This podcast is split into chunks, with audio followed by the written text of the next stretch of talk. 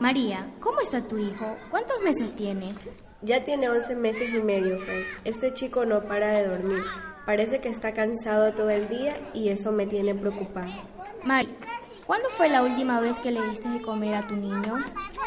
Pues hace unas 5 horas le di la teta. Él aún no come solo. Mari, sé que eres madre primeriza y puede que nadie te lo haya dicho, pero a partir de los seis meses ya debes de darle de comer a tu hijo alimentos suaves como papillas o fruta.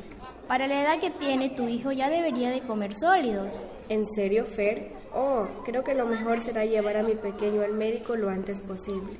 Claro, después de darle algo de comer. Así es, amiga. Vamos, yo te acompaño. Es muy importante recordar que hasta los seis meses los niños deben nutrirse exclusivamente de leche materna. Después deben comer alimentos suaves y para el año ya deberían comer lo mismo que come toda la familia.